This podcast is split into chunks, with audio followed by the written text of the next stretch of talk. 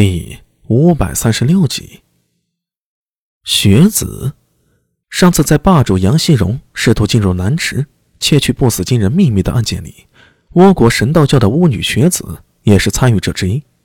只是当时的太史局慢了一步，还是被学子以及道琛给逃掉了。苏大伟原本以为他已经逃出大唐了，没想到居然还在大唐境内，并且就在长安东瀛会馆中。简直是胆大包天呐！一瞬间，苏大伟有一种钓到大鱼的感觉。学子可以说是倭国神道教潜藏在大唐的重要人物，这样的人在长安藏身于西市的东瀛会馆里，一定有某种不可告人的目的呀！深夜逃入东瀛会馆消失的半妖，神秘的仪式、祭祀，还有潜伏的巫女学子，苏大为心里的好奇。被强烈的勾了起来。巫女学子张开双手，向着那篝火念动拗口的音节。苏大为三十一个字也听不懂，不过可以看出来，在场的人都十分郑重，气氛庄严。等长串的咒语念完，学子手里取出一枚勾玉。苏大为眼瞳微缩，记得当日在进入南池前，学子也是取出此物的，与高进手中的玉简。以及道琛手中的古铜罗盘三物合一，方才打开了蓝池的禁制。如今高进已经伏诛，手里的玉简听说被太史局的人拿去了，只有道琛和学子逃走了。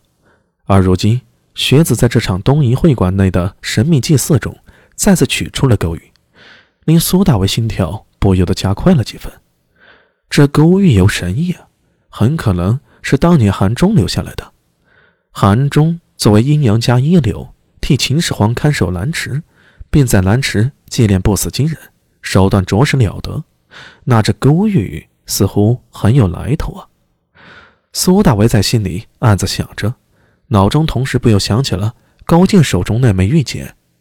不知为什么，隐隐感觉脑子里闪过一道电光，似乎触碰到什么重要的事儿了。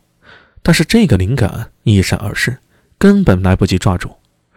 巫女。将咒语念完，双手捧起的勾玉突然释放出阵阵青光，而一直呆立在一旁那名身形如鹤的男性神官，也在这时候前进了一步，双手奉着铜镜悄悄前移。这一瞬间，橘红色的光芒、勾玉的青光汇聚在铜镜之上，似有隐隐的新纹浮现。四周的倭人不约而同地将头低垂下去，口里呜呜念着咒语。巫女学子双手将勾玉高高捧起，雪白的双腕在青光的浸染下，仿佛青玉一般，透出釉器般的光彩。苏大为心跳再次加快了，因为他想起了一个传说：传说中倭国的三神器，那是当年倭国邪马台女王被迷糊向曹魏称臣时，由曹丕赐下的亲卫倭王印、勾玉及铜镜。当然。后世以讹传讹，说是须佐之男的天之丛云剑、八尺镜和勾玉。不管是哪一种，里面都有勾玉和铜镜。该不会，这巫女学子和神官手里拿着的就是勾玉和八尺镜吧？苏大伟感觉自己脑洞有点大，换做自己，应该没有可能把镇国之宝拿到大唐来吧？图啥呢？据说倭国的三神器。后来是放在阴世神宫里。等等，按时间，这个时候阴世神宫只怕还没建立起来。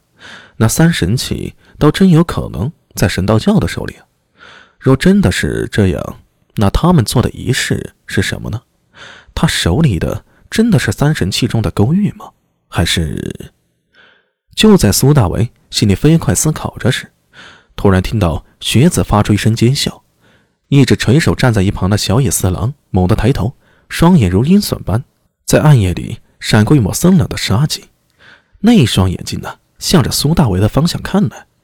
与此同时，像是传染一样，前方站立的倭人一个一个接着回头，一双双眼睛在黑夜和篝火下闪闪发光，恍如狼群。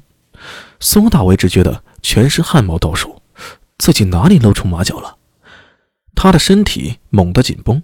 做好随时出手的打算，如果能多隐藏一会儿，说不定还有机会盗走那勾玉和铜镜呢。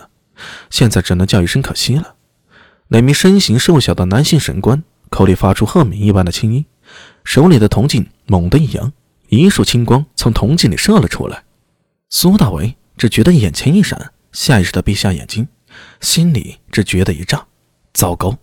咚咚咚，他的心脏猛地狂跳起来，今夕九转运到极致，元气在体内奔腾，准备接下来来自敌人的雷霆一击了。就在这个时候。一个嘶哑的声音从苏大为身后不远处传来：“鬼教就是如此待客的吗？”苏大为赫然转头，只见身后阴影中一团黑影缓缓走出。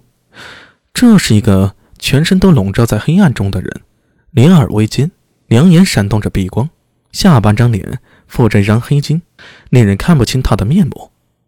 他走路的姿势有些奇怪。像是长短腿，但是此时却丝毫没人敢笑，因为从这人身上涌出的气息，仿佛一个看不见的黑洞般，不断吸扯着四周的光芒，令他的身形都微微模糊起来。